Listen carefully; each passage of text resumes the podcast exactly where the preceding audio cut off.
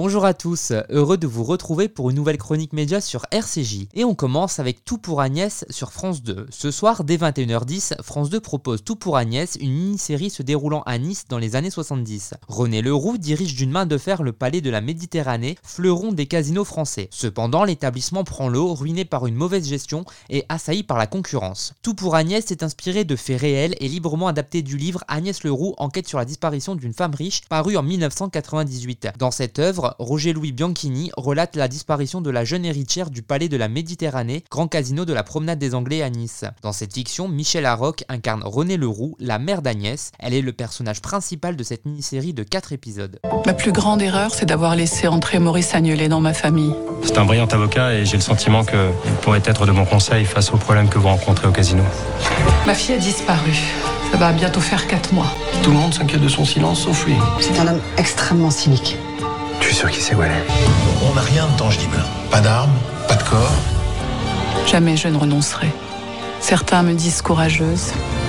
Je suis juste une mère. On continue avec euh, Rivière perdue, une autre nouvelle mini-série mais sur TF1. Jeudi soir en prime time, TF1 lance Rivière perdue. Cette mini-série composée de 6 épisodes qui seront répartis sur 3 jeudis est adaptée de la fiction espagnole La Casa Monte Perdido. Dans cette histoire, se déroulant en plein été dans une route sinueuse des Pyrénées, un longboard dévale une route de montagne. Cet accident spectaculaire déclenche un miracle, la réapparition d'Anna Casteran, 16 ans disparue 5 ans plus tôt. Alors que sa famille vit un bonheur immense, la police et la gendarmerie déploient des moyens considérables pour retrouver Lucie Pérez, la copine d'Anna enlevée en même temps qu'elle. Au casting de Rivière perdue, on retrouve Barbara Cabrita, Nicolas Gob, Odile Villemain, Kamel Belgazi, Bruno Debrandt ou encore Jean-Michel Tinivelli. Ils ont retrouvé ta fille.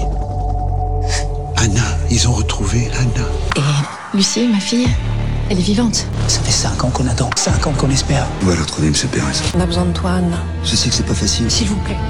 Ma fille sort de l'enfer. Anna est sortie de l'enfer, mais pas Lucie. On termine avec le grand concours spécial piège jaune sur TF1. Vendredi soir, Arthur sera aux commandes d'une nouvelle édition du grand concours. Dans ce numéro spécial piège jaune, l'animateur sera accompagné, comme l'année dernière, par la première dame Brigitte Macron, présidente de Fondation Pito. Didier Deschamps, le sélectionneur de l'équipe de France de football et parrain de l'opération piège jaune, sera également présent. Les 18 personnalités tenteront de faire gagner un maximum d'argent en piège jaune et l'un d'entre eux repartira avec le trophée. Parmi les célébrités présentes, Gérard Jugnot, Boudère, Philippe Lelouch, Elise Moon, Florent père, Philippe Lachaud et bien d'autres. Brigitte Macron et Didier Deschamps mettront la pression aux candidats en leur posant eux-mêmes une série de questions. Pour combien de Français faire l'amour au travail est-il un fantasme? Et toi, sur ton lieu de travail, dans le vestiaire, comment ça se passe?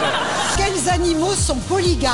J'avais révisé, madame, je vous jure Merci de nous avoir écoutés, je vous souhaite une bonne et heureuse année 2024 et à très bientôt pour nouvelle chronique média sur RCJ.